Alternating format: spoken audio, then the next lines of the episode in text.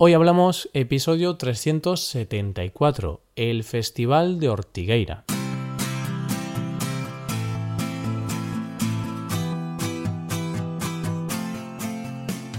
Bienvenido a Hoy Hablamos, el podcast para aprender español cada día. Ya lo sabes, publicamos nuestro podcast de lunes a viernes. Puedes escucharlo en iTunes, en Android o en nuestra página web Recuerda que en nuestra web tienes disponible la transcripción y las hojas de trabajo de este episodio y de los episodios anteriores. Para acceder a esta transcripción tienes que ser suscriptor premium. Así que si quieres acceder a todo el contenido premium y además quieres apoyar la creación de este podcast, hazte suscriptor premium en hoyhablamos.com. Es martes, así que ya sabes que toca. Bueno, si no lo sabes, si eres nuevo en este podcast, te comento que cada martes hablamos de algún tema cultural o de algún tema relacionado con España. Esta vez quiero hablarte del Festival de Ortigueira, uno de los festivales de música folk más importantes de Europa, posiblemente, que se celebra en el pequeño pueblo gallego de Ortigueira, situado en el norte de Galicia. Hoy hablamos del Festival de Ortigueira.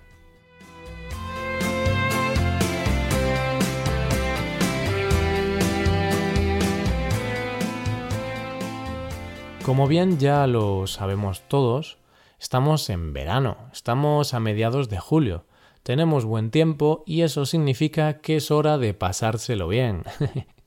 es tiempo de olvidarse un poco del trabajo y del estrés. ¿Has escuchado el episodio de ayer sobre desconectar de la rutina? Pues eso, tenemos que desconectar y disfrutar muchísimo. Y precisamente un buen plan para desconectar y disfrutar es el Festival de Ortigueira. ¿En qué consiste este evento? Pues es un festival de música folk que se celebra en el pueblo de Ortigueira. Hoy quiero hablarte de este festival porque yo mismo voy a asistir este miércoles al festival. Esta semana me estoy tomando unas mini vacaciones. A mí también me toca descansar un poco de la rutina. Lo increíble de este festival es que se celebra en Ortigueira, que, como te he dicho antes, es un pueblo de tan solo 6.000 habitantes situado en el norte de Galicia. Vale, quizá esto no es tan increíble, pero si te digo que durante cuatro días un total de 100.000 personas asisten a este festival, la cosa ya cambia, ¿eh? Pues sí, según los organizadores, unas 100.000 personas asistieron al festival del año pasado. Es impresionante, ¿no? Reunir a 100.000 personas en un pueblo de solo 6.000 habitantes. La historia de este festival es bastante curiosa. Sus inicios se remontan al 30 de julio de 1978. Ese día, de forma espontánea, se convirtió en el inicio de este festival que tiene 40 años de historia. Los gaiteiros de la Escuela de Gaitas de Ortigueira tocaban de bar en bar y todo el pueblo se ponía a bailar al ritmo de la música. Así fue como comenzaría el festival. Poco a poco, conforme avanzaban los años, el festival comenzó a tener más actuaciones y grupos y con ello también comenzó a atraer a más personas. Sin embargo, no todo ha sido un camino de rosas, ya que la falta de fondos les obligó a cancelar el festival durante seis años, entre 1988 y 1994, justo el año en el que nací yo. Por suerte consiguieron pasar el temporal y hoy en día el festival tiene un buen presupuesto, mucha asistencia y todo el mundo está contento, desde organizadores hasta participantes. Cada año miles de personas asisten a los conciertos y acampan durante varios días en los alrededores del pueblo. Desde el jueves hasta el domingo, numerosos grupos de música folk actuarán para el deleite de los asistentes. Creo que no lo he comentado, pero hay que recalcar que en este festival todo es gratuito, absolutamente todo. Los conciertos son gratis y el camping también es gratis. La comida no es gratis, claro, faltaría más, porque si la comida es gratis, no van 100.000 personas, va un millón de personas. Antes te he dicho que casi 100.000 personas acuden al festival. ¿Y cómo hacen para poder alojar a tanta gente durante estos días? Porque no creo que el pueblo tenga tantos hoteles o pisos en Airbnb disponibles. De hecho, los pocos hoteles o alojamientos disponibles se agotan meses antes del festival. Para poder alojar a estas miles de personas, el ayuntamiento de la ciudad habilita un camping gratuito. La gente puede acampar en la arboleda de la playa de Morouzos, muy cerca de la zona del festival, a unos 25 minutos andando. Y el camping está genial, porque queda ahí, justo al lado de la playa así que puedes despertarte, comer algo e ir a darte un chapuzón. Un auténtico placer. Por supuesto, hay que tener cuidado con el sol, así que es mejor no estar todo el rato en la playa pintando la mona, y también hay que echarse mucha crema solar. Lo único negativo de la zona de acampar es que siempre está abarrotada de gente. Hay demasiadas personas. Además, es una arboleda de pinos, con hierba, tierra y demás, no es un camping bien cuidado y con servicios.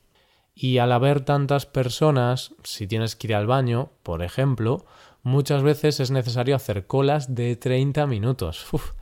Por eso hay algunas personas que, en lugar de ir a los servicios, prefieren ir de campo, podríamos decir. es decir, se buscan un sitio alejado entre los arbustos y hacen allí sus necesidades. Y esto te lo digo por experiencia propia, porque yo he estado en este festival y lo he visto con mis propios ojos. Como puedes ver, el camping de Ortigueira es un poco básico, por decirlo de alguna forma. Si te gusta mucho la comodidad, los lujos, las cosas limpias y tal, el camping de Ortigueira no es tu sitio. ¿Y qué tipo de gente atrae este festival? Lo cierto es que atrae a gente de todo tipo, pero hay algunos colectivos que destacan más que otros. Al ser música folk, todo gratuito, podemos decir que este festival es un imán para los hippies. El camping está lleno de hippies, con su ropa y actitud características. Porque otra cosa no pero los hippies tienen un carácter muy bueno, son súper amables y agradables, así que el buen ambiente está asegurado. Otro tipo de personas que asisten a este festival, que también son un poco hippies, son los perroflautas. Perroflauta es una palabra nueva que sirve para referirse a esas personas que viven de modo alternativo, que no quieren ajustarse a las convencionalidades de la sociedad moderna y prefieren vivir en la calle y para ganar su sustento se dedican a hacer espectáculos callejeros, como tocar la flauta o hacer malabarismos. De ahí viene el nombre de perro flautas, porque siempre los verás acompañados de un perro y con una flauta o con algún instrumento parecido, que usan para tocar en la calle y recibir dinero de la gente. Así que durante los cuatro días del festival, Ortigueira se llena de hippies y perroflautas.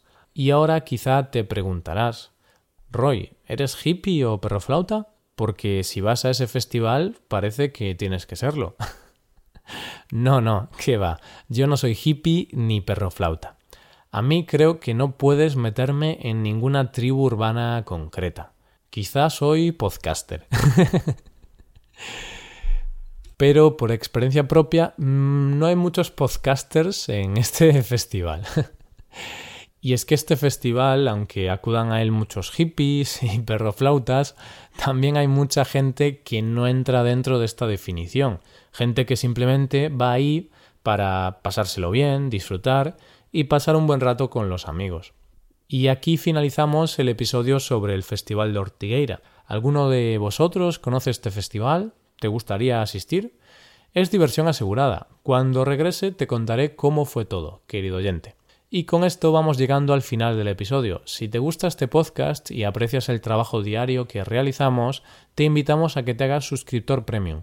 Los suscriptores premium pueden acceder a la transcripción y al PDF con ejercicios y explicaciones. Hazte suscriptor premium en hoyhablamos.com. Muchas gracias por escucharnos. Nos vemos en el episodio de mañana, donde hablaremos de expresiones en español. Pasa un buen día. Hasta mañana.